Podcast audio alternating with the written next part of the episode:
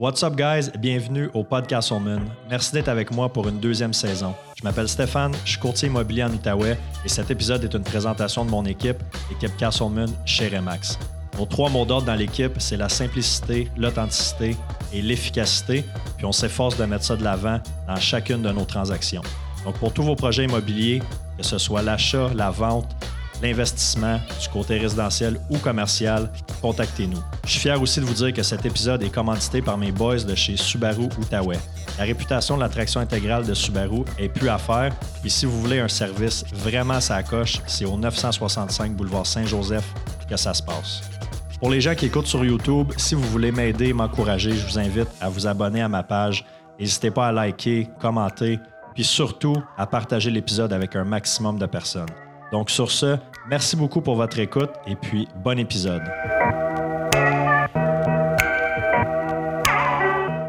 Roguindon, comment ça va, man? Ça va super bien, toi? Yes, le frère à mon collègue Ben, je suis content de te rencontrer euh, pour la première fois. Ouais, ouais, exactement, exactement. Merci d'avoir accepté l'invitation au podcast. Ça fait plaisir. Fait que, Rock, pour ceux qui ne te connaissent pas, tu es euh, propriétaire de l'école de karaté du euh, Dojo, on dit. Hein? Dojo ouais, La ouais, Roche ouais, Karaté. Dojo. Puis athlète de haut niveau. Là. Je sais que tu as une grosse carrière aussi comme. comment qu'on dit quelqu'un qui fait du karaté? C'est-tu un, un karatéka, un athlète karaté? Ben, on peut utiliser plusieurs termes en tant que tel. En, en théorie, on va dire karatéka. Parce que dans le fond, vu qu'on fait du karaté, mais c'est le joueur de karaté, si on veut, ou la personne qui fait du karaté. Euh, quand tu fais de la compétition, mais là, on va utiliser un peu plus le mot athlète.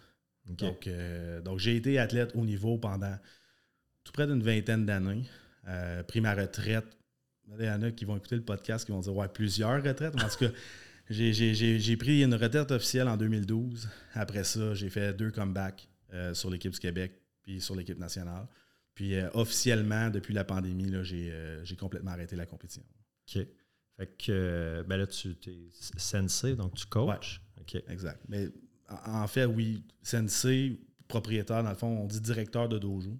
OK. Fait que euh, j'ai euh, le, le- le dojo Larouche Karaté depuis 2018. OK. Puis avant, ça appartenait à mon coach, euh, Claude Larouche, que lui, dans le fond, avait le dojo depuis euh, 1979.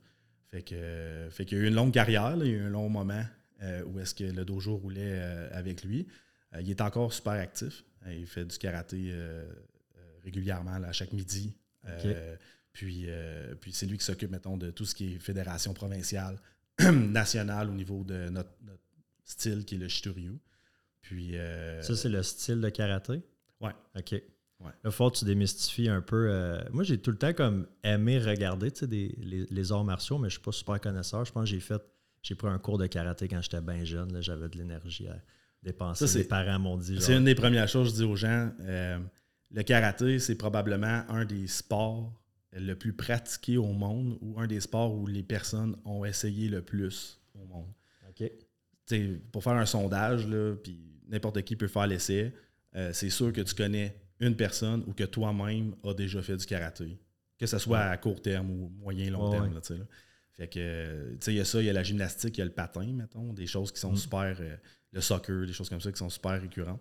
Mais euh, le karaté, c'est un des sports les plus, euh, les plus essayés ou les plus pratiqués ou les parents qui vont faire genre, hey, euh, ça serait le fun de mettre mon enfant là-dedans.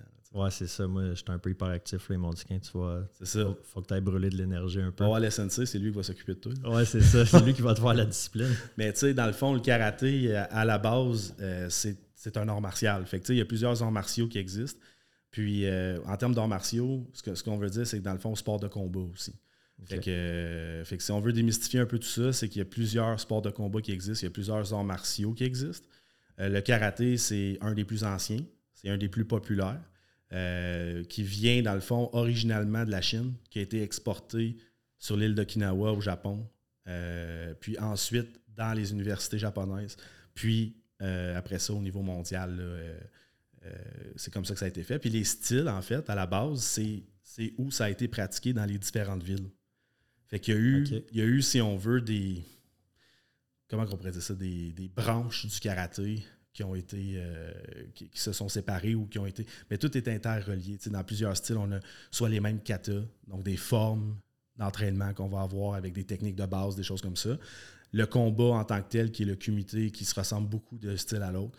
Fait que, il y a beaucoup de ressemblances. Les gens pensent souvent, ah, les styles, ça se ressemble pas. Il y a beaucoup de différences, mais il y a énormément de ressemblances. C'est du karaté euh, à la base. C'est ça, mais là, tu parles au niveau du karaté, mais là, il y, a beaucoup d'autres euh, arts martiaux. Il va y avoir le, judo, le jiu-jitsu, kung fu. Qu'est-ce qui différencie le, karaté des autres? Mais le karaté, en fait, c'est que tu as beaucoup d'éléments qui peuvent regrouper aussi les, autres arts martiaux. Euh, si on prend le judo, par exemple, qui est super populaire au Japon, en fait, c'est un de leurs sports nationaux. Euh, eux autres, ça va être beaucoup de, clés, de projections. Euh, un peu comme. On pourrait qualifier ça un peu comme la lutte japonaise, si on veut. Là. fait qu'il n'y a, pas de frappe de, de, main ou de pied en tant que tel. le karaté, c'est ce qui se différencie un petit peu, c'est qu'il va avoir des techniques de frappe avec les mains libres, donc pas d'armes. Euh, donc, euh, donc, ça peut être les mains ouvertes, les mains fermées avec les poings. Ça peut être avec les pieds. Mais on va retrouver aussi des éléments de projection au sol, des éléments de, clés ou de choses comme ça en rapproché. Euh, à travers les applications des différents katas, des choses comme ça. Là, ça a l'air pas niché, ce que je dis. Mais en fait, c'est tout ça pour dire que quand on s'entraîne, ben, on s'entraîne dans les différentes sphères. Fait que, fait que mettons des sports comme un peu plus, comme le taekwondo qui est aux Olympiques, qui va se faire beaucoup avec les jambes, par exemple. Mais puis ça, ça vient de la Corée. Fait que c'est un peu comme du régionalisme. Tu vois des arts, des arts martiaux qui se sont développés un peu partout. Euh, puis qui ont leur propre euh, règles, leur propre style, si on veut. OK. T'as-tu. Euh, parce que j'ai envie que tu me comptes un petit peu justement ta, carrière. tu as été au championnat mondiaux karaté? Oui, 2012. OK. Fait que si tu me fais un petit recap, mettons, là, as-tu pratiqué d'autres arts martiaux?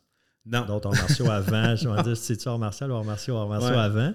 Euh, puis ça a été quoi un petit peu ton, parcours avant qu'on rentre dans justement le côté entrepreneuriat maintenant, depuis euh, quatre ans que tu es propriétaire? Mais... mais... dans le fond, euh, j'ai un parcours un peu normal en termes de, ma jeune carrière de karatéka jusqu'à un peu ce que j'ai fait comme de haut niveau, si on veut. Là. Fait que moi, j'ai. C'était en première année, mes parents m'ont inscrit à, un dojo à Gatineau parce que je me battais à l'école, parce que j'étais. Là, je dis je me battais. J'étais en première année, fait qu'on se battait pas nécessairement, c'était du tiraillage plus que d'autres choses. Mais, euh, mais j'étais quelqu'un qui était super énergique. Fait que, mes parents étaient comme OK, il a besoin de bouger, on va l'inscrire au karaté. Ce qui est arrivé à ce moment-là, mon père euh, a décidé de, commencer avec moi, dans le fond, euh, le karaté parce que je voulais pas aller au cours. J'étais sur le bord, puis souvent on est timide. J'étais sur le bord de la ligne, puis je voulais pas y aller. Fait que euh, il, pris, m'a pris par la main, ça a super cliché, mais comme il venu avec moi, puis comme on a commencé. Puis, tu vois, on n'a jamais arrêté depuis, il en fait encore. Puis il m'aide beaucoup tout ça. Fait que, ça a commencé comme ça, puis c'était super récréatif, là, deux fois par semaine, pendant une couple d'années. Puis vers l'âge de 10-11 ans, j'ai commencé à faire de la compétition. Et j'étais vraiment pas bon. je perdais tout le temps. Mais en fait, euh, tu sais, que ce soit euh, au niveau des combats ou même des katas, qui est euh, dans le fond des formes techniques qu'on démonte à tout le monde. Ça, c'est sûr, il faut t'apprendre. tu as comme 30 mouvements, des enchaînements. Exactement. Il faut que tu t'en souviennes par cœur. Il faut que tu démontres, dans le fond, cet enchaînement-là avec différents critères comme force, vitesse, intensité et tout ça. Puis le combat, ben là, c'est deux par deux, puis il y a un système de pointage, mais en grosso modo, ça dure un certain temps. Puis celui qui a le plus de points à la fin euh, gagne le match, mettons.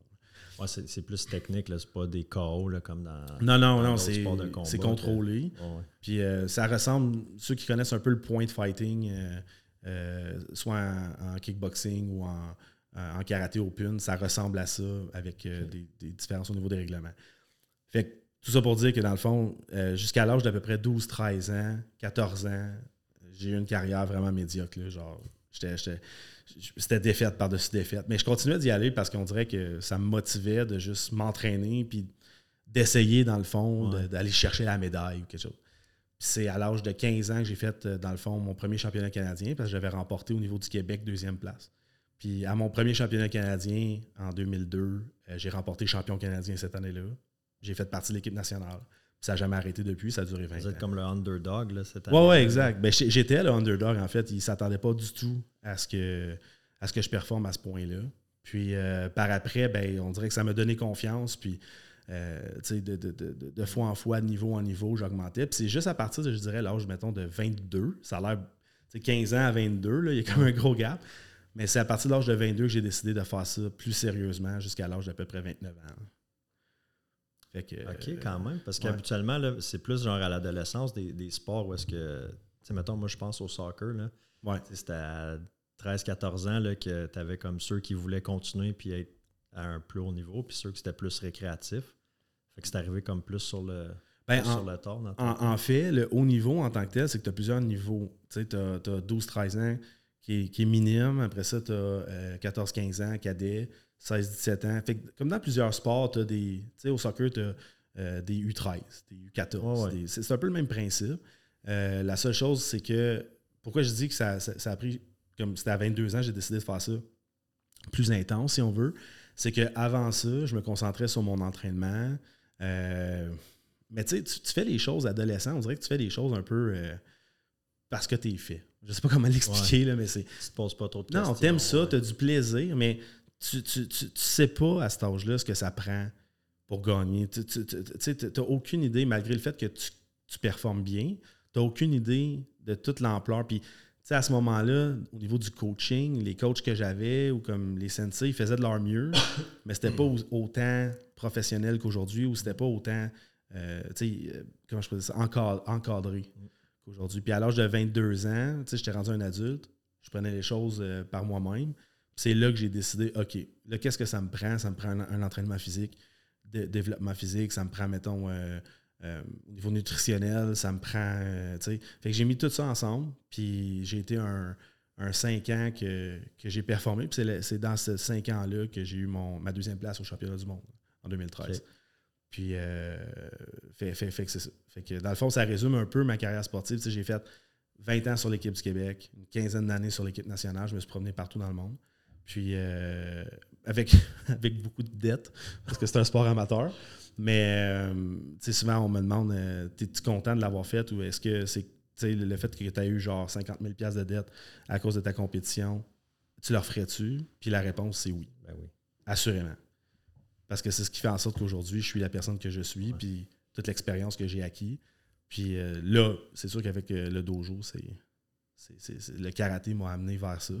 Mais même si ça m'avait amené ailleurs, ben, une des premières questions en entrevue, quand tu te, sur ton CV, ils te posent des questions sur le fait que tu as été athlète, mm. tu as fait du karaté, des choses comme ça. Ben, tu as beaucoup de ressemblances entre l'athlète et l'entrepreneuriat.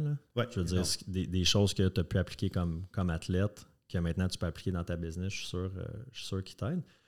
Ça serait quoi, tu dirais, l'affaire que, tu as appris comme dans ta carrière d'athlète qui te sert le plus aujourd'hui dans ta business? La résilience. La résilience? ouais, en fait, toutes sortes de choses. Mais le fait que quand tu as une embûche ou euh, quelconque difficulté, que, tu, que ce soit au niveau, mettons, de ta business même ou au niveau du service à la clientèle ou, tu sais, euh, trouver la solution pour aider ton athlète à aller plus loin. Euh, c'est tout le temps de prendre un pas de recul, te questionner, pas nécessairement te remettre en question, mais te questionner, puis après ça, de chercher la solution. Ça, c'est important de faire la différence justement entre se questionner puis se remettre en question. C'est deux choses. si tu as confiance en toi, tu te, te remets pas en question, mais est-ce que je peux améliorer ça? Est-ce que tu es tout le temps questionner dans le but de s'améliorer et non de se taper sa tête? Là, mais la face, parce que l'erreur, il faut que tu te la permettes. Puis l'erreur, on dit l'erreur est humaine, mais il faut que tu apprennes de ça. Puis, pour moi, la résilience, c'est quelque chose de super fondamental par rapport à ça. Fait que c'est pour ça que je dis c'est mieux, tu sais, que tu, te, tu te dois de te questionner. Mais quand tu te remets en question, là, c'est comme un. En, passant, c'est un peu le même principe, c'est juste en psychologie, c'est vraiment inversé. Mm. C'est le fait de le faire de façon positive. Mm. Puis, en tant qu'athlète, tu n'as pas le choix parce que quand tu subis une défaite, ben c'est dur sur toi. Fait que tu, tu, te remets, tu te remets en question, justement. Mais tu vas, tu vas-tu redire, tu vas-tu dire est-ce que je suis dans. Tu sais, mettons, tu as un échec ou, pas un échec, un apprentissage, mettons, en business aujourd'hui, une situation, un défi, tu vas pas dire Ah, oh, je suis peut-être pas dans la bonne business. Non. Est-ce que je fais ça correctement? Comment je peux améliorer ça? Exactement. C'est comme athlète, tu t'es-tu déjà dit ah, c'est peut-être pas mon sport? Ben, peut-être quand tu gagnais pas au début, début, là, avant que tu aies ben, à 12, 13, 14 ans. Mais... En, fait, c'est simple. C'est quand, quand je perdais, j'apprenais. J'apprenais à quoi? Ben, j'apprenais à perdre. Puis tu sais, il faut que tu apprennes à perdre dans la vie pour apprendre à gagner. Si tu as du succès dès le départ, c'est bien beau. Mais souvent, ce que je dis à mon athlète, mettons qu'il a 12 ans ou 13 ans, qui gagne champion panaméricain, au troisième panaméricain, ce qui est arrivé. après ça, c'est de dire, OK, mais là, où tu t'en vas après? dans le fond, tu es déjà au sommet. Tu, ne peux que descendre. Fait que là, la pression est là. Fait que je pense qu'il faut, faut, savoir que dans tout, il y a un processus. Fait que quand tu perds, ou quand tu as des échecs ou des apprentissages, mais ben, c'est pour mieux, pour mieux te remonter après ou pour, mm. pour te donner des outils, si on veut.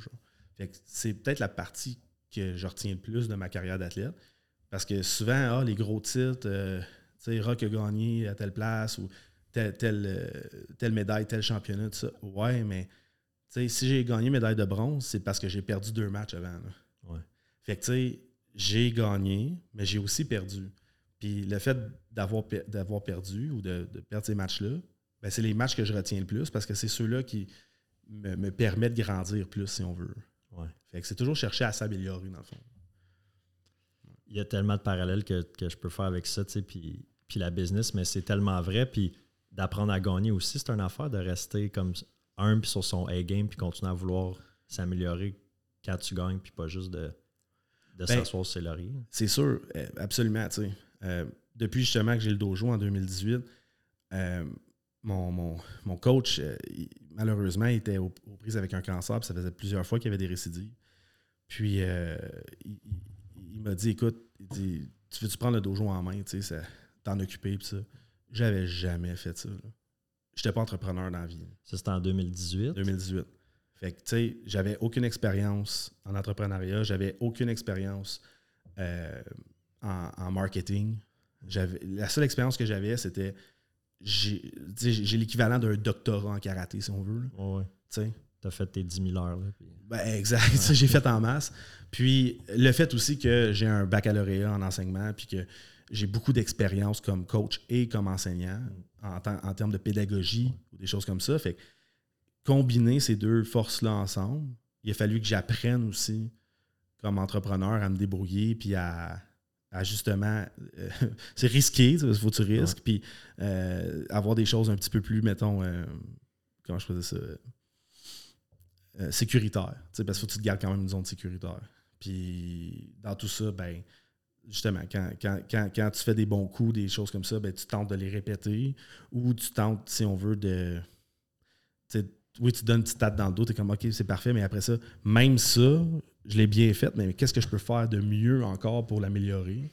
Là, tu vois, je suis tout le temps en train de me questionner. c'est tout le temps ben, écoute, moi, c'est pareil. Là, je veux dire, il y a tout le temps Sam, Sam, notre adjointe, a dit tout le temps comment à tous les jours, tu as des idées, tu veux faire. Puis, je pense que c'est bon d'avoir des idées, mais à un moment donné, il faut, filtrer aussi. Puis, j'ai une bonne équipe là, comme qui me dit Ah, ça, ils, vont filtrer mes, affaires. Mais c'est ça, le, hamster, il n'arrête jamais de, jamais de tourner. Tu es tout le temps en train de te dire C'était-tu un bon coup? Je peux-tu l'améliorer? C'était-tu vraiment la meilleure, la meilleure option, la meilleure solution? Euh, mais là, tu disais, bon, évidemment, l'entrepreneuriat, c'était nouveau pour toi parce que tu avais, ben, ton, tu me disais tantôt, Hoffman, que tu es prof, euh, prof à temps plein, ouais. prof au primaire. Ouais. Puis ça, tu fais ça depuis que tu as quel âge? Ben, en fait, euh, comme parcours atypique, si on veut, euh, moi, j'ai fini mon bac à 27 ans, presque 28. OK. Fait que, dans le fond, avant ça, j'ai travaillé au gouvernement. J'ai pas aimé ça pendant tout. Euh, j'ai travaillé euh, au cinéma. Mais là, je, drop name des, places, mais je les adore pareil. Euh, cinéma Neuf, où est-ce que j'ai eu mes meilleures années. Ben aussi a travaillé. Ah ouais? ouais hein? ah, il m'a pas dit ça. Il t'a pas dit ça? Non. Ah, non, c'est moi qui l'ai fait rentrer en plus. Ah ouais? Fait que, à l'âge de 15 hein? fait que dans le fond, tout ça pour dire que j'ai travaillé à différents endroits par, par ce temps-là. Moi, mon rêve, c'était de faire du karaté. Mm. Puis mes parents, qui sont des super bons parents, euh, mais quand tu es jeune, tu te cherches. Fait que là, quand c'était arrivé le temps d'aller au cégep, c'était comme, OK, trouve-toi quoi, en, quoi t'inscrire. Puis moi, comme contrairement à mon frère, moi, c'était pas genre, je vais être policier dans la vie ou je vais être enseignant dans la vie. Moi, c'était, j'aime avoir du fun, j'aime faire ce que j'aime. Puis malheureusement, c'était pas ça qui rapportait le plus, mais comme. Puis il y avait la tendance de dire, OK, mais il faut que tu ailles chercher des études. Fait que, je suis allé au cégep, mais je suis allé au cégep un peu pour aller au cégep. Comme Peut-être. du monde. Ben du monde fond, là, tu sais. fait que j'ai fait finalement 4 ans et demi de cégep pour un deck de 2 ans. Fait que, tu sais, j'ai tiré à la sauce pas mal, mettons. Mais, tu sais, c'était. C'était comme je disais, je faisais mes compétitions, je m'entraînais, si, si j'avais si à choisir entre un entraînement puis un cours ou aller à l'école, quoi que ce soit, souvent j'enlevais des cours de ma session parce que j'allégeais. Puis finalement, après le cégep, j'ai finalement obtenu mon deck. Puis t'avais-tu des t'étais-tu bon à l'école ou t'étais juste pas vraiment intéressé? J'étais vraiment excellent à l'école, mais l'affaire, c'est que j'étais pas travaillant. S'il y avait une place où j'haïssais travailler, c'était à l'école. Moi, ce que j'aimais, c'était aller m'asseoir dans, dans, la classe, là, jaser avec le prof. Ça, j'aimais ça. Parce que j'apprenais. Mais mhm. moi, lire des, notes de cours, euh, des PowerPoint, euh, c'était pas, pas ma tasse de thé. Fait que sais, j'allais à tous mes cours. Quand j'allais à mes cours, je tapais des 100% Mais quand j'allais pas à mes cours, ou quand, exemple, là, je dis pas, là, je parle à partir du cégep. Au secondaire, j'ai jamais skippé une période. Mais euh, à partir du cégep, ben, je trouvais ça moins intéressant. J'étais intéressé par autre chose. ça. Fait que euh, finalement, en bout de ligne, euh, j'ai eu une cotère de, de chenoute.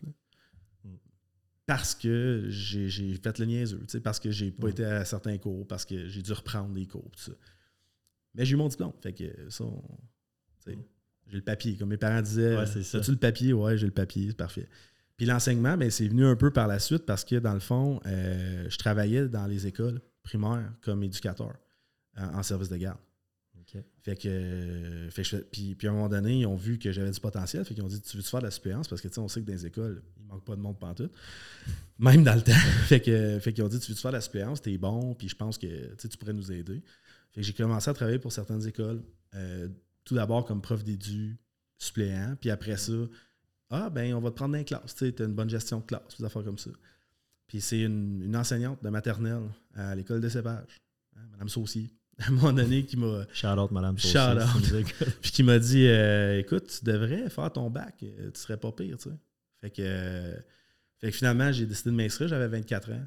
23 en fait. Puis euh, commencer mon bac euh, à l'université à 23 ans. C'est un peu. Euh, c'est un peu. pas ironique, là, mais comme j'allais faire un bac en enseignement quand dans le fond, aller à l'école, c'était pas quelque chose qui, me, faisait triper tant que ça. Puis c'est un peu pour ça aussi, finalement, que, je suis devenu prof. C'est pour dire genre, hey, les enfants que j'ai en avant de moi, j'ai le goût des motiver, puis j'ai le goût qu'ils apprennent. Mm. Puis je vais être un peu atypique ce qui dérange parfois.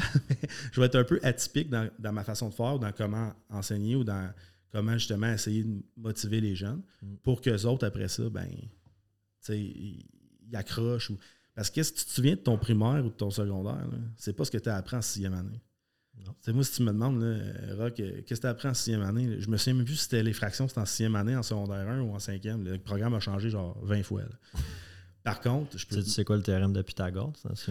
Oui, mais c'est au secondaire, c'est pas, j'ai pas étudié là-dedans. Fait que, fait que dans le fond, euh, tu te souviens du prof? Ouais. Tu, tu, te souviens de, de, de ce que tu vis, de, tes amis, du ben prof. de, ouais, ouais. Tu sais, dans le fond, l'école, c'est fait pour socialiser, c'est fait pour vivre des succès, c'est fait pour euh, vivre des défaites, mais en tout cas, être résilient puis apprendre. c'est comme ça que tu forges un caractère, une personnalité. C'est comme ça que tu te développes, dans le fond. Ouais. Fait que si le prof ou la prof euh, est capable d'amener ça chez les élèves, Là, tu vois, je suis un passionné quand je parle d'enseignement, mais c'est capable d'amener ça chez les élèves, mais ça fait en sorte que euh, ta job est faite. Puis après ça, si par la bande, il a appris quelque chose, ben ça va le suivre toute sa vie. Puis là, ben, à un moment donné, ça va arriver à une étape où est-ce qu'il va pouvoir se qualifier, avoir son diplôme, puis poursuivre ça. C'est vraiment intéressant. Puis on est dans un, un air maintenant. Là, on, on parlait un peu des, réseaux sociaux off-mic euh, tantôt, où est-ce que tu vas en avoir beaucoup là, sur. Euh, c'est pas la première fois j'en parle sur le podcast, mais tu sais, où est-ce qu'il va y avoir des, des, influenceurs ou des, entrepreneurs qui vont dire c'est l'école, c'est pas important. Moi, j'ai fait mon sondage 5 puis that's it. Euh, mais ça va être beaucoup, ah, tu sais, pas de besoin de l'école, pas de besoin de l'école. Puis j'avais mon chum Seb Brunet, deux, trois épisodes sur le podcast, que lui a fait justement son, son bac. Puis il disait, tu sais, ce que j'ai appris, c'est des façons de travailler. Il dit, je me souviens pas nécessairement de tout ce que j'ai appris, mais j'ai appris des méthodes pour euh, puis, tu sais, toi, tu parles de l'aspect social avec les profs, les amis aussi, qui est comme super important, là, tu sais. Euh, puis, où c'est je m'en allais avec ça? Ben, là, tu parlais d'éducation, puis genre ceux qui. des entrepreneurs, euh, pas des entrepreneurs, des influenceurs, ceux qui disent. Ouais, c'est ça, exact. tu, penses-tu que tout le monde devrait aller dans des études cégep universitaire ou tu penses qu'il y a vraiment du monde qui sont pas faites qui sont pas faites pour ça, mais qui vont avoir du succès? Puis, puis aujourd'hui, c'est à démystifier, puis c'est pas assez communiqué, mais le réseau de l'éducation est en train de changer. Tu sais, on, part du rapport parent des années 60. Je fais un petit cours d'histoire. Mais euh, quand, quand euh, période de la Grande Noirceur, Maurice Duplessis, tout ça, religion. En tout cas. Puis après ça, ben, le rapport parent, quand il est arrivé, ben, ça l'a professionnalisé l'école, si on veut, ou ça l'a fait en sorte que l'école devenait une institution. Puis après ça, ben, tu pouvais aspirer à pas être juste le bourgeois qui s'en va à l'université ou des choses comme ça. Fait que ça, je comprends qu'il y a eu un gros boost de dire OK, on va à l'université, on s'éduque. L'éducation dans la vie passe pas juste par l'école. L'éducation dans la vie, ça passe aussi par la famille, ça passe par la société, ça passe peu importe. Moi, je pense que l'école aujourd'hui, l'important, c'est de qualifier. En bout de ligne, quand tu arrives au bout. Sur quoi tu te qualifies? Quelque chose qui te passionne. Mm. Tu sais, tu dis que tu as fait ton secondaire 5, mais tu es allé chercher ton cours en courtage aussi. Fait que pour moi, ça, on a j'allais dire on a fait une bonne job. mais la société a Avec moi, tu veux dire? Oui, ouais, mais ce que je veux dire par là, c'est. Bon, ça exclut la personne qui parle. Mais ce que je veux dire par là, c'est que la, société permet maintenant, ou l'école, de dire OK, ben, tu peux faire ce que tu veux dans la vie. Mm. C'est sûr qu'il y, a un minimum. Souvent, on dit secondaire 5, c'est le minimum. C'était ce qui était véhiculé dans le temps. Secondaire 5, c'est super général en passant. Mm. Il n'y a rien que tu apprends en secondaire 5 qui va te montrer comment construire une maison. Il n'y a rien qui t'apprend en secondaire 5 qui va te montrer comment vendre une maison. Il n'y a rien qui t'apprend en secondaire 5 qui va te montrer comment rouler une business. Fait après ça, c'est comment toi, tu vas soit prendre ton expérience ou comment tu vas aller chercher ta qualification. Puis il y a des jobs, tu n'as pas le choix. Mm. Il y a des jobs, tu n'as pas le choix d'avoir une certaine qualification pour avoir, exemple, euh, un brevet ou pour avoir ta place au niveau, mettons, euh, professionnel, pas le choix de. Puis il y a d'autres jobs qui vont te donner, euh, tu sais, comme pour être entraîneur, mettons, mais tu as un programme avec Coach Canada qui s'appelle le programme PNCE. Fait que c'est un programme où, tu vas suivre des cours. Puis à un moment donné, par cumul, tu as un diplôme. Mais ça, je suis allé chercher par la bande. C'est pas l'université qui me donnait ça. Fait que tu sais, tu as toutes sortes de façons de te qualifier. Fait que pour moi, d'aller arriver et dire si tu es obligé d'être cégep université, la réponse c'est non. Par contre, de trouver de quoi qui te motive, puis qui te drive, puis qui va faire en sorte que chaque jour, tu vas te lever, puis tu vas vouloir, tu vas vouloir aller travailler. Mm. Mais ça ne sera pas un travail pour toi, ça va être une passion, puis tu vas, tu vas vivre de ça, ou bien tu vas en faire profiter les autres. C'est bien dit, ça. Y a-tu beaucoup de monde qui gagne leur vie avec euh, le karaté? Sais, mettons un athlète professionnel. C'est aux Olympiques, le karaté? Bon, on peut partir longtemps là-dessus. le, karaté euh, fait partie du mouvement olympique. OK. ce que ça veut dire, dans le fond, c'est. Euh, il y a une seule fois dans l'histoire que le karaté a été aux Olympiques, puis c'est aux Jeux de 2021 de Tokyo, qui étaient les Jeux de 2020. Parce que avec la pandémie, ça a été reporté. Puis c'était au, euh, Japon.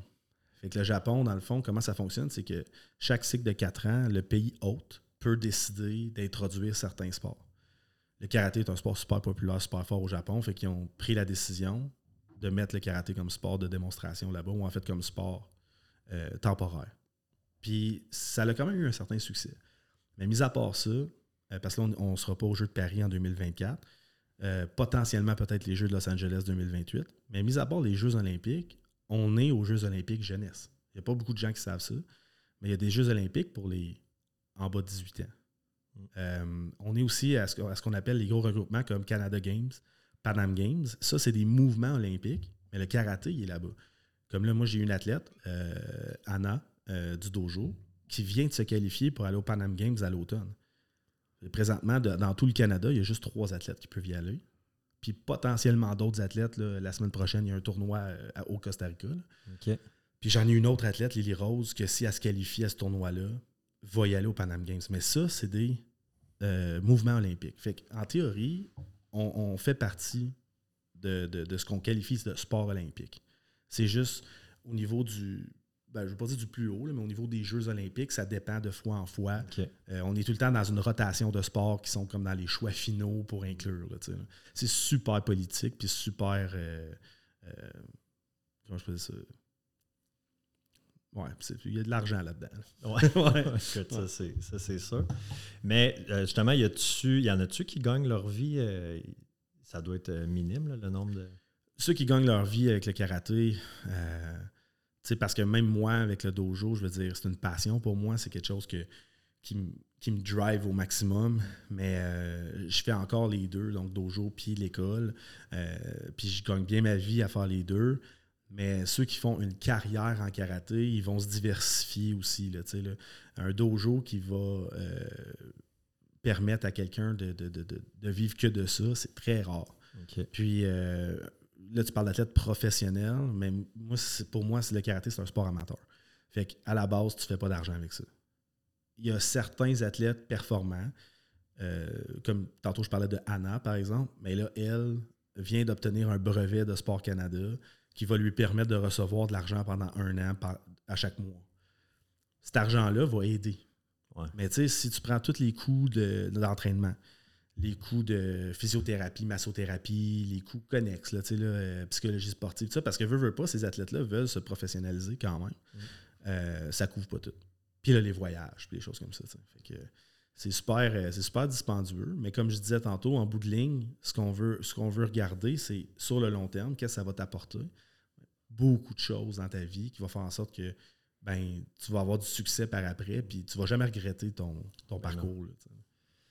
Ah non, c'est c'est beaucoup, c'est des, beaucoup d'investissements d'argent, mais de temps. nous autres, on était dans le soccer euh, dans ma famille. Moi, j'ai arrêté de jouer à 17 ans, mais ma soeur, elle a continué là-dedans. Puis là, maintenant, elle coach. Là, elle est en, Suisse en ce moment. Là. Wow. Euh, ben, comme toi, là, elle est tout le temps jet set là, au bout, là, elle est tout le temps en France, en Suisse, en Espagne. Mais tu sais, là, évidemment, là, c'est payé par son employeur, mais il y a un temps où est-ce que c'était soit des bourses ou sinon, ben, c'était les parents qui, il mhm. fallait qu'ils qui paye. Puis, euh, puis euh, Charlotte aux parents aussi. Parce que les, les, parents qui, pour vrai, les parents qui croient en leurs enfants puis qui les accompagnent, qui, ils les amènent day to day au dojo à, à s'entraîner ou sur le terrain de soccer. Puis, ils sont là, euh, pluie, grêle, quoi que ce soit, puis monétairement qu'ils vont mettre. Ben, vous investissez pas dans le vide. c'est vraiment quelque chose. Non, parce que même s'il n'y a pas une, carrière professionnelle qui en découle, c'est des apprentissages.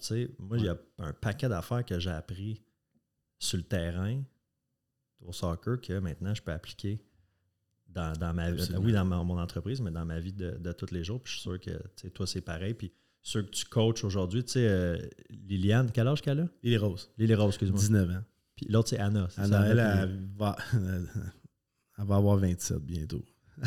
Elle va dire 26. Là. OK. OK, mais tu sais, ce qu'elle apprend avec, avec toi au dojo, après ça, plus tard dans sa vie, elle va pouvoir le, transposer. Oui, ça ne sera jamais perdu. Absolument. Puis euh, autant tantôt que je disais à l'école, pour moi, il y a l'aspect social, l'aspect vivant, l'aspect genre communauté qu'on développe. Mais au dojo, c'est un peu le même principe. Tu te fais des amis pour la vie. À l'international, quand tu vas en tournoi, tu te fais des connexions pour la vie. Euh, qui, des gens que des fois, une fois dans ta vie, vont venir t'aider ou il va y avoir quelque chose de, de, pas prévu. Puis là, ben, eux autres vont, se présenter. Fait, que, fait que tout ça, c'est un ensemble. Fait que, oui, à l'entraînement, ils apprennent des choses. Oui, je leur transmets mes valeurs profondes en, termes de coaching ou en termes de, de personnes aussi. Mm. Mais en bout de ligne, euh, c'est aussi cet aspect-là. Ils vont toujours revenir au dojo. Moi, j'ai des gens avec qui je m'entraînais quand j'étais jeune, que eux, ils ont poursuivi à, l'extérieur du karaté, ils ont fait autre chose. Mais on se revoit encore une fois par année. Ben en fait partie. Ben a été euh, euh, un compétiteur de haut niveau jusqu'à l'âge de 18 ans, avant d'être policier. Euh, puis potentiellement, il aurait été meilleur que moi en plus, mais quand il est arrivé senior, je l'ai battu. mais, oh, shots fired! mais non, pas tout. Je l'ai toujours dit, il avait du talent, c'était fou. Mais lui, justement, il avait, il avait choisi de, faire un autre, euh, un autre, pas de domaine, mais sa carrière de policier, c'était plus important. Et vraisemblablement à cause des blessures. Fait que tout ça pour dire qu'on se revoit. C'est une gang d'amis tissés serrés qu'on se revoit à chaque année, puis qu'on on prend non seulement des nouvelles, mais si on a besoin l'un de l'autre, ben, on est toujours là l'un pour l'autre. Fait que, fait que ça t'amène ça aussi, le sport. Ouais. J'ai eu, moi, les deux gros apprentissages que j'ai faits quand.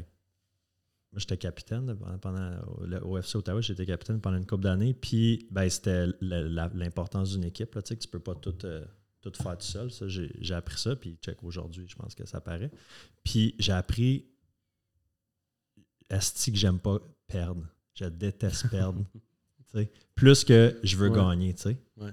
Je veux, je veux pas perdre, comme je déteste plus perdre que, que j'aime gagner. Fait que ça, évidemment, je- tu sais, quand tu es jeune, c'est tu deals moins bien avec la défaite. Aujourd'hui, c'est un peu différent, mais c'est des apprentissages que, que j'ai faits. C'est quoi, toi, les, les- les plus gros apprentissages? Tu me parlais de résilience tantôt, mais j'ai- les arts martiaux, pour moi, c'est. En tout cas, je vois ça de l'extérieur, mais ça me semble être quelque chose d'extrêmement discipliné. Ouais. C'est-tu quelque chose que, que tu as Ben, appris comme la. Euh, Oui, euh, la discipline en, en tant que telle, euh, moi, je suis quelqu'un qui est hyper excessif dans la vie. Euh, si je décide de me donner à 100% dans quelque chose, c'est pas me donner à 100%. Tu sais, tantôt, je disais que l'école, j'aimais moins ça plus jeune, puis j'aurais peut-être dû selon certains, mais comme je regrette en aucun temps mon parcours.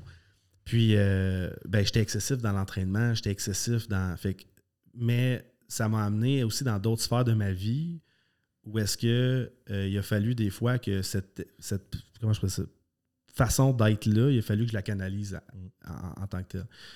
Puis, euh, ce, que, tu sais, ce que ça m'a appris, euh, tu parlais de capitaine, ça m'a ça ça m'a comme. tu me tiens de me poser une question, puis là, genre, pendant que tu parlais de capitaine, je suis comme, aïe, aïe, j'ai quelque chose. Mais en, en- en fait, en fait, ce que je pourrais dire, c'est. Tu sais, tu parlais de, de, de perdre. Puis moi, dans le fond, quand je partais en compétition, je partais avec mes collègues. On fait un sport individuel à la base, mais tu sais, on s'entraîne tout le monde ensemble. Mm. Fait que moi, quand je partais, c'était important, on partait en groupe. Puis, ce que je me suis rendu compte avec le temps, c'est que j'avais plus de plaisir, puis j'étais plus, plus fier, si on veut, de voir le succès des autres. Comme, comme un exemple, je les entraînais. Parce que j'ai été coach athlète longtemps. Fait que moi, je m'entraînais, mais les, les gens, ils s'entraînaient avec moi. Puis c'est moi qui faisais les programmes. Puis tout ça, même si à ce moment-là, c'était moins organisé. C'était... Puis en bout de ligne, tu sais, je détestais perdre, mais je détestais encore plus voir les autres perdre. Comme, puis ça, pour moi, c'est- c'était super important que je donne tout aux, autres pour comme les arriver à, les faire shiner ou à, faire, à, les, faire rendre, mettons, meilleurs, si on veut. Fait que ça, c'est quelque chose que le karaté m'a beaucoup appris, c'est l'humilité. Sais, faire en sorte que, euh, oui, oui, justement, tu peux avoir du succès, tu peux, tu peux le démontrer ou tu peux, tu peux en parler, mais, euh, moi, c'est important au niveau du dojo, par exemple, mais c'est c'est qui qui est à l'avant-plan? C'est pas le sensei, c'est pas le coach, c'est l'athlète. C'est la personne qui s'entraîne de façon récréative, qui est peut-être plus âgée. C'est euh, la personne qui arrive au dojo parce que elle, elle veut se remettre en forme, mais elle ne sait pas trop comment se prendre, mais c'est elle qu'il faut mettre à l'avant-plan parce que c'est son succès à elle. Fait qu'en bout de ligne, ça va m'apporter du succès à moi parce que je me réjouis de ces choses-là.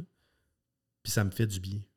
Fait que tu sais, tout ça, ça, ça, ça m'a appris à, à- à faire du bien aux autres, à, à- à les, à les amener à d'autres niveaux.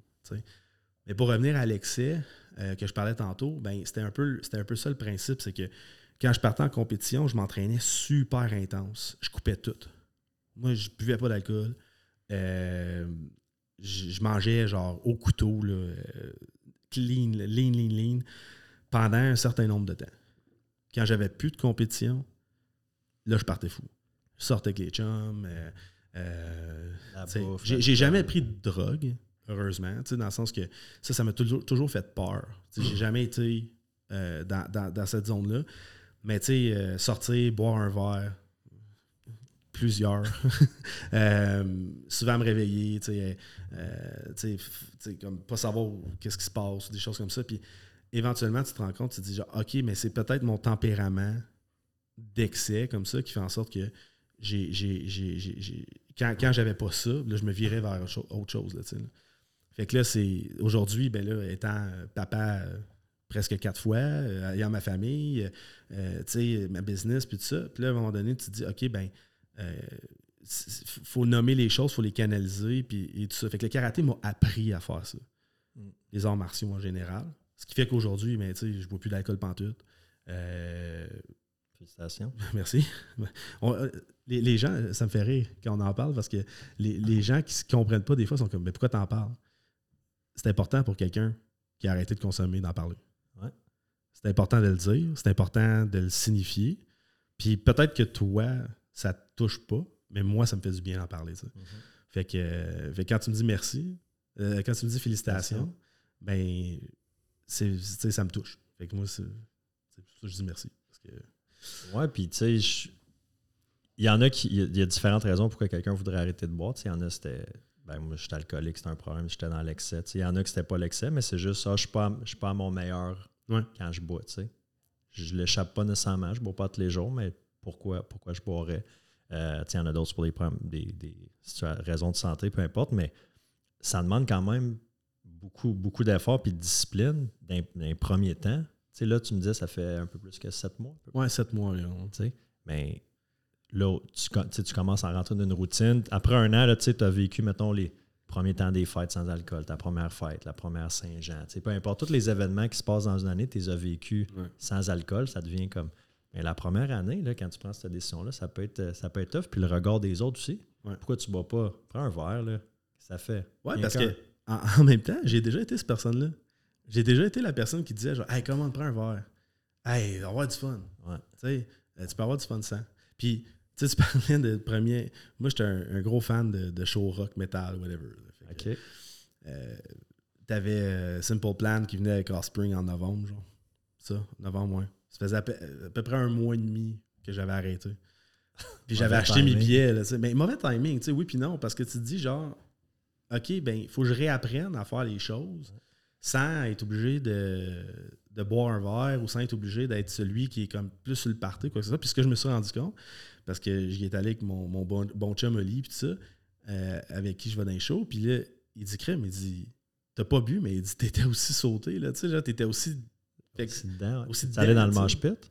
Ah, tout le temps, ben là, je suis tout le temps là. je suis tout le temps, tout le temps là. Ben, lui, il me, fait, il me fait rire, Oli, parce que, tu sais, je suis à Oli, mais il est bâti sur un frame d'achat. il est tout petit. Fait que, tu sais, moi, je suis un petit peu plus. Euh, ouais corpulent. Fait que, euh, fait que on va dans les manches pit ensemble. Il est petit, mais il est, solide. Puis, euh, non, on a bien du fun. Mais tu sais, c'est ça. C'est de réapprendre les temps des fêtes ou quoi que ce soit. Pour moi, c'est quand même relativement facile parce que c'est super familial maintenant. Mm. Tu sais, puis. Quand là, je parle comme si je prenais de l'alcool. Tu parlais d'alcoolisme. Moi, c'était occasionnel avec les amis, mais un coup que on était en party. je ne pouvais pas en prendre pendant deux, trois mois. Mm. Mais un coup qu'on arrivait au party, mais là, j'en prenais beaucoup. Fait que, mais depuis quelques années, euh, vu que j'ai ma famille et tout ça, ben, je sortais plus dans les bars ou ben, j'étais plus, plus dans le OK, j'étais avec mes chums dans les bars, quoi que ce soit. Fait avec la pandémie, des fois, ben, c'était à la maison. Mm. Ah, ben là, j'ai rien à faire. Fait que j'écoute la UFC, je prends un verre. Fait que tu sais, tu t'en rends pas compte, mais petit peu par petit peu, euh, justement, ça te rend moins, moins productif ou comme. Fait que c'était là que la décision s'est prise au final. Là, mais ça a été une décision comme difficile? T'as-tu jonglé avec ça pendant un bout? Ou en donné, tu t'es dit juste pourquoi? Ben, un peu.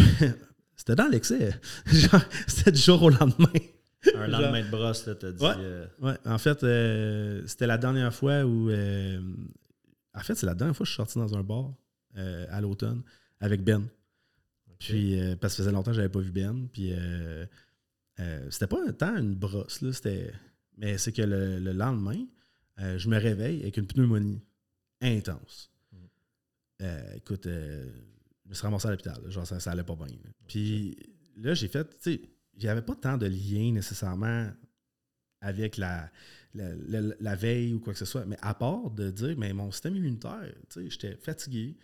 Je veux pas, j'ai affaibli mon système parce que j'avais pris un verre, euh, sais des choses comme ça. Puis après ça, ben, pendant la semaine, faut, faut, faut, faut que j'aille enseigner. Euh, j'ai mon dojo, j'ai ma famille, quoi que ce soit. Là, j'étais comme, OK, peut-être tu peux tomber malade, ça, tu le contrôles plus ou moins. Mm. Mais le reste, tu peux le contrôler. Fait que, puis comme, comme je t'ai dit, du jour au lendemain, ça a été fini. J'ai littéralement pris toute la bière que j'avais chez nous, euh, l'alcool, whatever. Euh, comme dans les films, dans l'évier. Euh, oh, euh, donner à des amis, à des parents, whatever. C'était comme. Je coupe. Puis ça m'a pas manqué depuis. J'étais allé à Las Vegas depuis. puis genre, pour une compétition. Las Vegas sub? Ah, ben oui. le, monde prenait une bière, moi je prenais un péri à côté. Ça me manquait pas partout. Puis une fois que ton entourage le sait aussi, la, la, la, la, pression, le peer pressure, la pression des pères en donné sont comme. Ben, parce qu'au début, tu peux avoir le Ah, ben, comment ça tu bois pas? Tu n'étais pas alcoolique, tu n'avais pas de problème d'alcool. moi, je me faisais pas dire ça, clairement, parce que mon entourage savait que j'avais un petit problème. Mais, mais toi, tu sais, peut-être que le monde dise, ben, t'es pas si pire, pourquoi tu prends pas juste un verre? Ou tu te fais te poser la question, tu vas-tu reboire un jour? Tu Non. du monde? Non? Non, du tout. Non, parce que je l'affirme. Parce que je le dis comme moi, c'est plus jamais. Ah, OK, à ce point-là. Ah ouais, je le dis. Moi, c'est. Il n'y en aura plus. Puis, euh, je prends exemple, mon grand-père euh, paternel, j'ai 36 ans, je ne l'ai jamais vu prendre un verre. Mais je sais que dans sa jeunesse, il était alcoolique. Mm. Fait que, tu sais, il a décidé à un moment donné d'arrêter. Il y a eu des raisons, ses propres raisons, peu importe. Puis, il n'a jamais retouché après depuis, tu sais. Mm. Puis pour moi, c'est un poison. Puis, puis, tu sais, comme, je ferai pas la morale aux gens qui boivent ou aux gens qui prennent un verre, quoi que ce soit, parce que je l'ai fait, puis genre, tu sais, tant mieux si eux, ils retrouvent quelque chose là-dedans, quoi que ce soit, mais je vais faire la promotion, par exemple. Mm. Puis bizarrement, la décision, quand je l'ai- prise, euh, on dirait que c'est là, là, il y a eu, euh, voyons, de quoi à Radio-Canada, euh, un journaliste là, qui avait fait un reportage là-dessus. Ouais, je me souviens pas de son nom, puis il a fait. Ben là, son nom m'échappe, puis le nom du documentaire m'échappe. Là. Ouais. Ah, ben, en tout cas, Il lui. passé au podcast sans filtre aussi. Là. Oui, Euh, exact. Là, je pourrais sortir c'est mon cool. cellulaire, faire Google. Désolé euh, pour, pour- pour le nom, mais comme. En tout cas, ça démystifiait, si on veut, ouais. tout ce qui était par rapport à ça. Puis euh, ça ça m'a juste confirmé mon choix. Ça a juste fait comme Ah, OK. C'est lui aussi. C'est un, un buveur occasionnel. Il n'y avait pas nécessairement de problèmes familiaux associés ou des choses comme ça. Puis euh, il était rendu, il était un petit peu plus vieux que moi, peut-être proche quarantaine.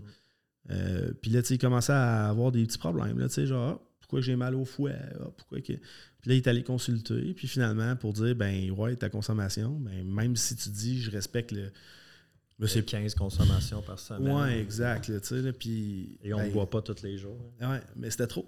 C'était, c'était déjà trop. Fait que moi, je le dis souvent, c'est la, con- la, la- consommation la, la plus responsable, c'est de ne pas en consommer du tout. Après ça, si tu prends la décision de, ben là, à ce moment-là, ben, c'est sûr qu'il doit y avoir euh, modération ou whatever. Ouais. Mais pour moi, ce qui a bien meilleur goût, c'est un loup. Fait que, Ouais, c'est vrai, avec un peu de citron. euh, ouais, that's it. Ben, moi, je dis tout le temps que c'est propre à chacun de dire si c'est un problème ou pas, parce que moi puis toi, on peut pas aller dire à quelqu'un, hey, toi, je pense que tu as peut-être un problème. C'est pas à, à moi de, à moi de faire ça. Non, c'est ça. Mais je suis tout le temps à la personne. Si tu te poses des questions par rapport à ta consommation, euh, puis les questions reviennent souvent, ben, il y a, y a peut-être un problème. Il y a peut-être quelque chose à, à aller voir. Quelqu'un qui n'a qui a pas de problème, là, il ne se posera pas de questions. Non. Quelqu'un qui mange une barre de chocolat une fois de temps en temps, il se dira pas, crime, je suis en train de. J'ai un problème avec le sucre, je suis en train de manger mes émotions. Non. Moi, des fois, je me pose la question, OK, là, j'ai vraiment des gros cravings, puis comme, tu sais, excès, hein, je peux t'en parler d'excès, moi, du gâteau au fromage, puis de la Ouais, ouais. puis tu sais, là, là, des fois, je me dis, Colin, pourquoi j'ai pourquoi j'ai le goût de manger du sucre de même, tu sais, ça doit être, je suis stressé, je suis triste, je suis sur un hype, je suis trop de bonne humeur, tu sais, c'est- c'est quoi qui se passe? Souvent, c'est attaché à, à quelque chose, mais là, je suis capable de, de prendre conscience, mais quelqu'un qui n'a pas ce problème-là, il mange une barre de chocolat de temps en temps, puis il se pose pas de questions, là, tu sais. Mais tu sais- sais, tantôt, quand je disais les, les- ceux qui sont excessifs ou les personnes euh, dans, dans la vie, ils, ils compensent. Mm. Le sport peut être un excès. Ouais. Fait que tu peux. euh, T'en as-tu des athlètes au dojo que tu fais comme. Comme ça, ça ferait peut-être qu'ils slackent un peu, là, tu sais, des, des ados qui, qui peuvent passer. euh, Ben, la, la seule qui me vient en tête, c'est, Anna, en fait, euh, qui, est, qui est dans le fond euh, une de mes athlètes que je suis depuis le plus longtemps. Puis pas tant qu'elle pas tant qu'elle est dans l'excès. Elle, c'est une, une passionnée dans la vie, même chose. euh, elle me fait beaucoup penser à moi euh, quand j'étais plus jeune. Mais l'affaire, c'est que plus jeune, elle, dans sa tête, c'était comme je m'entraînerai jamais assez.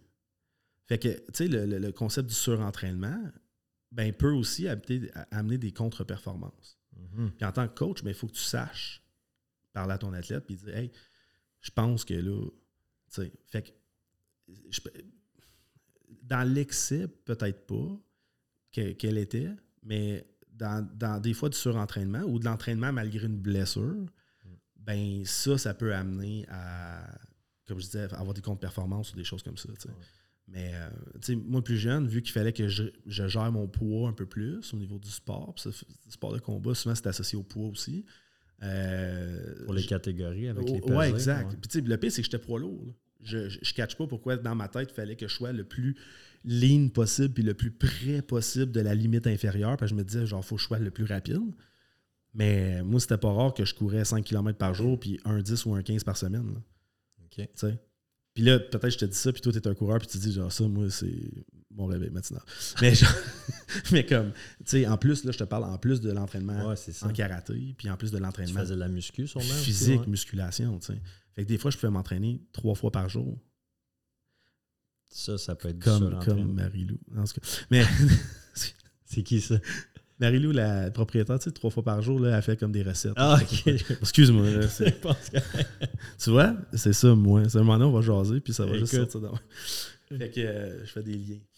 Joke de prof. t- ouais, ouais, trois fois par jour, mais tu sais, surentra- moi, des fois, je me fais dire, ah, tu penses que tu te surentraînes? Non, je m'entraîne une fois, des fois, deux fois par jour, mais tu sais, c'est même pas 10 heures par semaine. Quand tu commences à faire muscu, karaté, Ouais. course. Mais tu sais, si tu veux être un athlète, mettons, tu vas aller aux Olympiques ou euh, aux championnats, championnats canadiens, championnats mondiaux, en tu n'as pas le choix d'être d'un excès, tu sais. Il n'y a personne qui gagne des médailles en n'étant pas excessif. Ben, en fait, en fait, il faut juste changer la mentalité. C'est que il faut pas que tu tombes dans le surentraînement, mais c'est que tu peux entraîner autre chose. Mm. Fait que tu sais, euh, quand on parle de visualisation, quand on parle de euh, comment je peux dire ça, d'entraînement psychologique ou de préparation mentale, ça fait partie du processus. Tu sais, fait que souvent, on associe à, euh, l'entraînement technique, tactique, physique ou peu importe, mais on oublie tout l'aspect visionnement, on oublie tout l'aspect, mettons, euh, stratégique, développé avec des, des reprises vidéo, qui est dans le fond le synonyme de visionnement. en tout cas. Mais on, oublie, on oublie plusieurs choses qui sont à l'extérieur. De prendre le temps, mettons, une journée, de dire, hey, on va s'étirer, mais on va regarder des matchs en karaté, puis on va analyser nos adversaires, ou on va regarder nos anciens matchs, puis on va regarder les points où on peut développer, améliorer, des choses comme ça. Ça, ça fait partie de l'entraînement. C'est vrai, ça. Fait que, tu sais, c'est- comme je disais, Ah, plutôt- c'est plate pour des jeunes de faire ça. Je me souviens, on se parlait de ça. Nous autres, qui nous disait on s'en va pas sur le terrain, on va, on va visionner un match de telle Coupe du Monde puis on va analyser. Là. C'est pas ça qu'on avait envie de faire. Là. On voulait aller sur le terrain puis jouer, mais. Oui, ouais, exact. Mais tu sais, euh, ça, ça aussi, ça fait partie du, du processus, le, le groupe d'âge à lequel tu t'adresses aussi. Tu sais, dans, dans- dans le fond, les plus jeunes, tu n'as pas le choix. Il faut, que t'aies- faut, faut que tu modèles dans un certain Ouais. sens. Fait que, tu sais, ah, c'est plate, on va regarder des vidéos. Ouais, mais tu l'amènes d'une façon différente. là. Puis c'est sûr que, mettons, en soccer, probablement que, la plus- comme la plupart des jeunes, tout ce que tu aimais, c'était jouer une game. Mais tu sais, il faut que tu amènes le jeune aussi à dire, ben, c'est le fun de jouer la game. Comme, par exemple, en compétition, en karaté, c'est le fun d'aller faire des matchs. Mais il y a tout le processus avant qui est important. Fait que quand tu es jeune, tu penses au- à la médaille ou tu penses au bout. Puis plus tu vieillis, ben là, plus tu comprends le processus. Puis là, ben, plus tu as du plaisir à le faire. Ça, Mais- c'est super important en business aussi. Ouais. De- D'aimer le journey, le le day-to-day, le, le processus pour se rendre, puis pas juste viser euh, le résultat, la compétition, euh, le trophée Remax à la fin de l'année, les médailles, peu non, importe, là. Mais tu sais, on, on a fait un camp d'entraînement en Grèce euh, début janvier euh, à Athènes avec deux des meilleurs au monde, deux Grecs. Puis il y en a un, c'est ça qu'il disait. Il dit, tu sais, pour avoir du succès, il dit, qu'est-ce qui. Parce qu'on a posé la question, qu'est-ce qui différencie à ce niveau-là un champion d'un athlète au niveau? Puis tout le monde est capable de donner un kick, tout le monde est capable de puncher, tout le monde est rapide. Ou à peu près à ce niveau-là Ouais. ben lui il disait c'est celui qui est prêt à se lever chaque matin puis faire les choses les, les plus anodines que tu détestes faire, mais c'est celui qui est fait à chaque jour qui va avoir du succès en bout de ligne. Mm. Fait que tu sais, t'as- t'as sûrement déjà entendu parler quelqu'un dire genre euh, écoute, j'aime mon emploi, tout ça, mais il y a tout le temps quelque chose dans ta job que tu vas aimer moins. Mm. Ben, c'est la même chose dans tout. Dans les relations, dans le sport, dans- il y a tout le temps quelque chose que tu vas aimer beaucoup. Puis des fois, il y a des choses que tu vas aimer un peu moins, mais il faut que tu sois prêt à les faire quand même. Si tu veux performer à ce niveau-là, fait que, la, constance, la discipline. euh, Exact. Fait que. Puis en tant que coach aussi, sais, faut que tu sois prêt comme si, si, si dans le fond, tu n'es pas à l'écoute, puis que tu n'es pas prêt à modifier ta façon de faire, ou tu n'es pas prêt à. Comment je peux dire ça? À, à faire de l'analyse, puis après ça. Comme je disais tantôt, pas de te remettre en question, mais de te poser des questions. Si tu pas prêt à faire ça, tu n'avanceras pas, puis tu ne deviendras jamais meilleur, puis tes athlètes ne s'amélioreront pas. Fait qu'à chaque fois qu'il y a un tournoi ou à chaque fois qu'il y a quelque chose, moi, je le dis à mes athlètes, je pense le, le prochain entraînement, des fois, c'est deux jours après. Il arrive à l'entraînement, j'ai fait asseoir, je suis comme, OK, telle chose s'est passée, telle chose s'est passée, telle chose s'est passée. Maintenant, voici deux objectifs qu'on a pour la prochaine compétition, on travaille là-dessus. Mm. Ils sont comme, oh my god, t'as déjà analysé ça? Je suis comme, ouais. ouais. Fait que là, OK. Fait que là, ils savent sur quoi travailler. Puis là, ben, on, on step in pour la prochaine compétition, mettons. Fait que ça, c'est important. Ouais, vraiment. Puis, euh, ouais, vraiment important. Puis, je pense à je fais le parallèle encore toujours avec, avec l'immobilier, comme je fais avec, avec les boys. C'est tout le temps ça. Il faut que je vais écouter au téléphone. Je vais dire, OK, ça c'était bon. Ça, je leur ai dit de, de cette façon-là. Puis c'est un apprentissage pour moi aussi. Là, je veux dire, là, toi, ça fait. Non, tu étais coach avant d'être euh, propriétaire. De, avant de... Oui.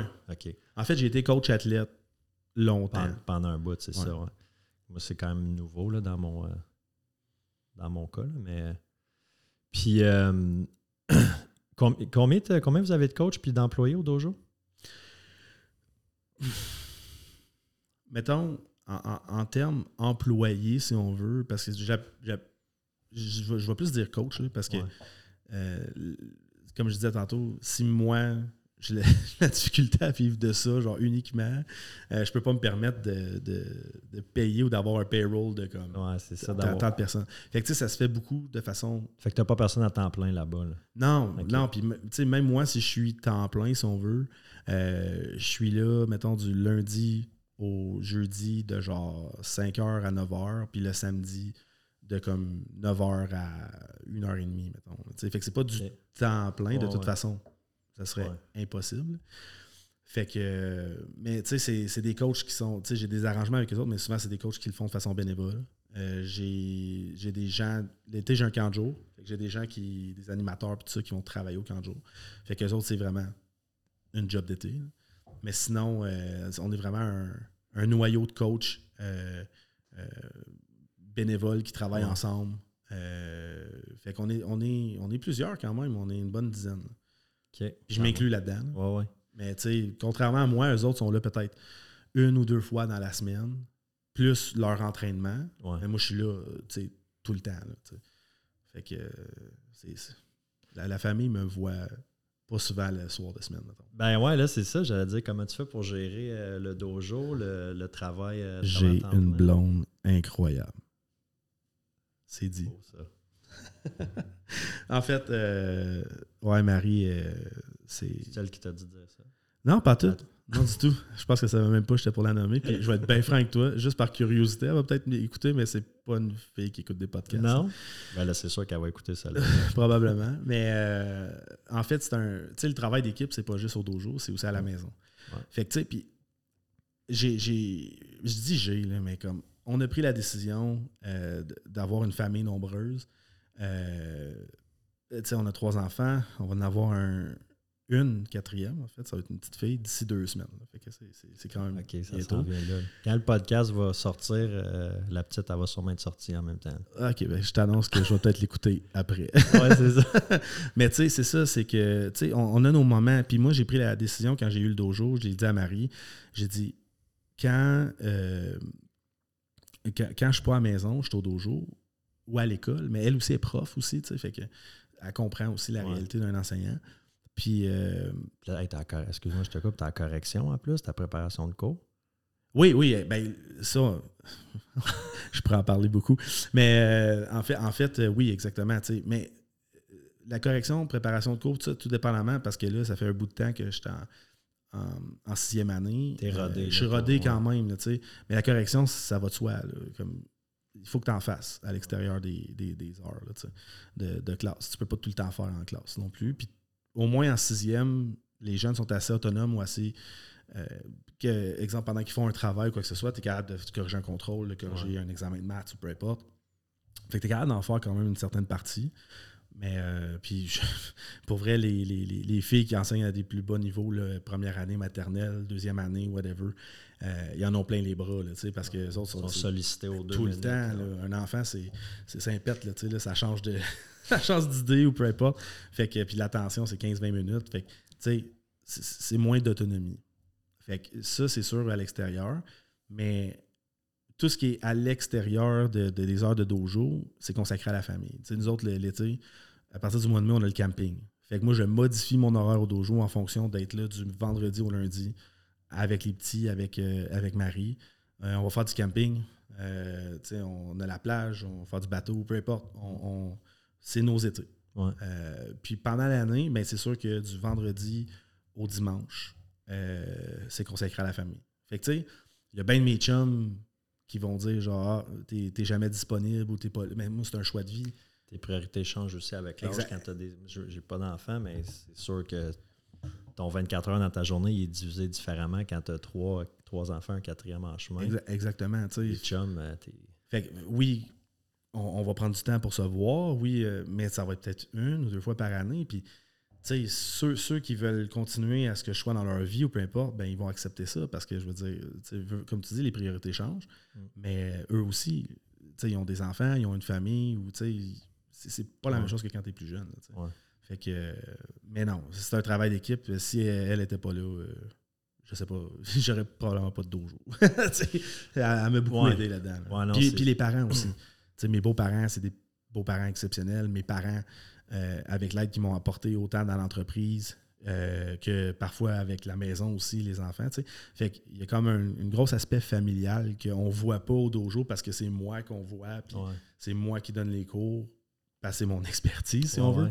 Mais à l'extérieur de ça, ça prend du monde pour, euh, pour aider à, soutenir la, maison, si on veut. Ah non, c'est ça, définitivement. Puis je pense que cette famille, là, parce que je veux dire, vous, avez des belles valeurs familiales. Je regarde Ben, tu sais, puis Ben et Matt sont, super pour ça. Tu sais, quand, ils sont ici, ils sont ici à, 100% mais tu sais, je sais que la famille, pour eux, c'est super important, puis ça va passer avant, puis avant la business. Tu sais, puis j'ai beaucoup de respect pour ça la façon comme qu'ils sont comme père puis comme chum pour, euh, pour leur blonde.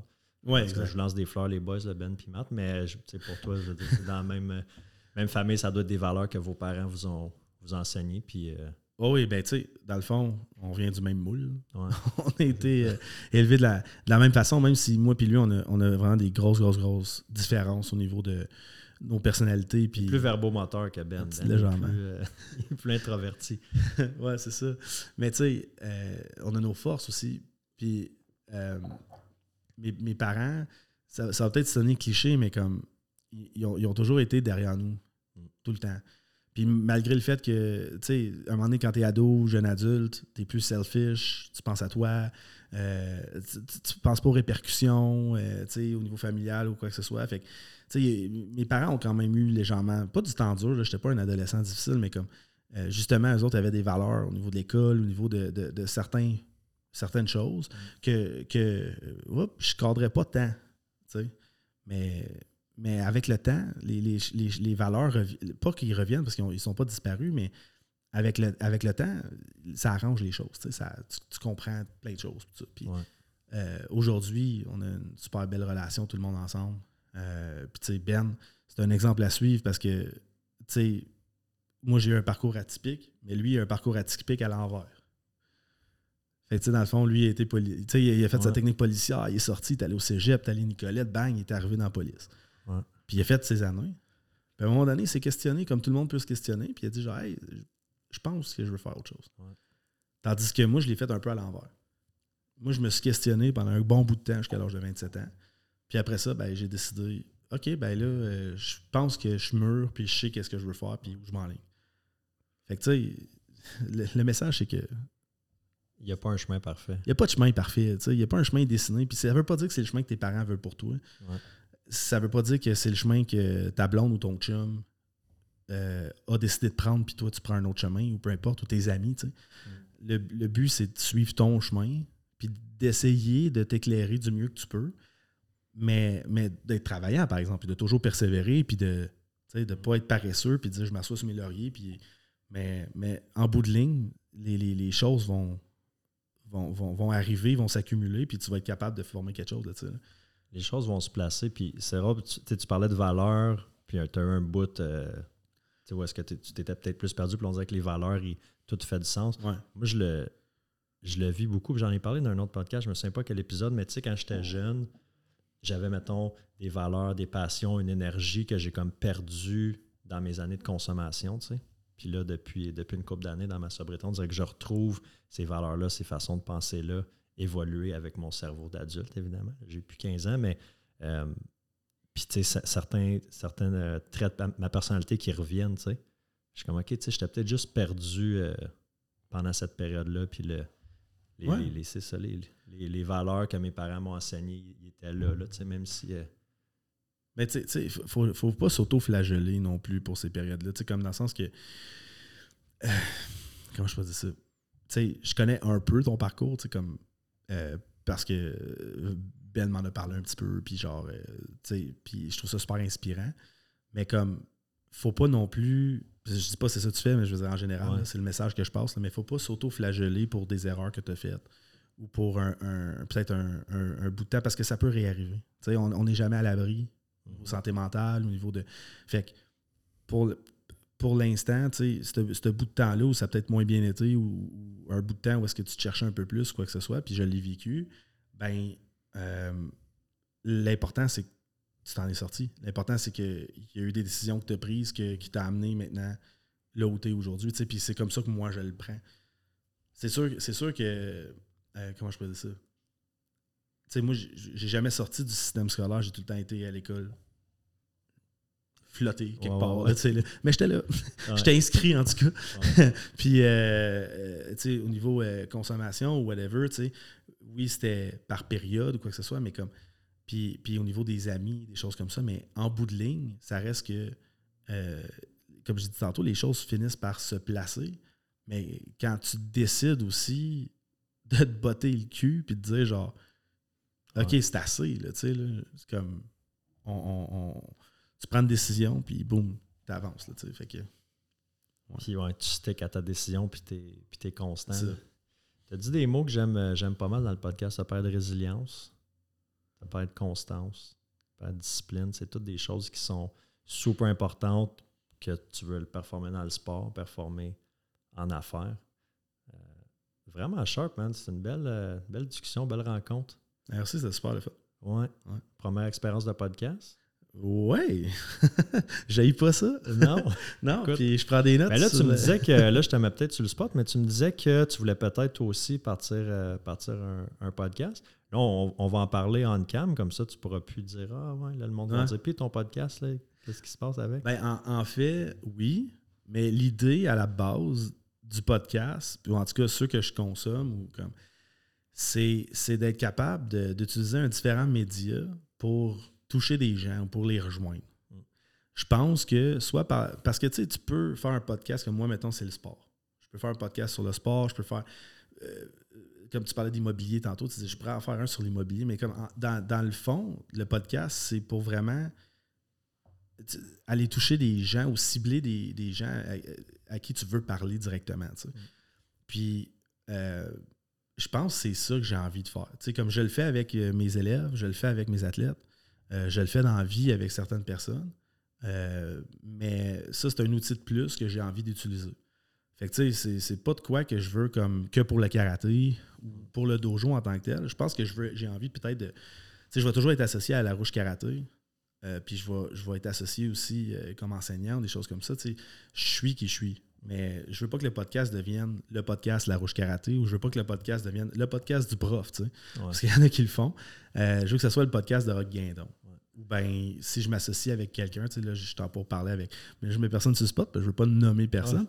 Mais euh, je suis en pour parler avec quelqu'un, tu sais, pour faire aussi un podcast en duo. Ça, c'est quoi ouais. que j'aimerais pas, parce que, tu sais, quand tu es en duo, ben, il y a peut-être d'autres idées de questions, ou peut-être, tu sais, le podcast, c'est une discussion qui peut mener Ouais. un, un- un- un peu aussi à- à- ailleurs. Fait que, puis la dynamique de, de travailler à deux, c'est quelque chose que- qui me plaît peut-être. Euh, fait que, tu sais, je suis comme en train de cogiter à ça. là. Mais je regarde ton setup, c'est beau en tabarouette. Moi, ça, ça a cogité, euh, bon choix de mot en passant, cogité, solide. Ça, ça a cogité une, une couple d'années dans ma tête parce que, tu sais, comme toi, j'en écoutais aussi beaucoup. Ouais. Mais je sais pas si tu as ça, le sentiment un peu d'imposteur de comment, tu sais, je suis qui, qui, qui va m'écouter, qu'est-ce que j'ai à dire, euh, tu sais, je connais rien là-dedans. Mais tu vois, ça, c'est quelque chose que non. T'as t'as pas ça? Pas- pas- ben, comment je pourrais dire ça? Ceux, ceux qui veulent m'écouter ou ceux qui ils le feront, puis tu sais, t'es- toujours pas à l'abri d'être jugé ou de.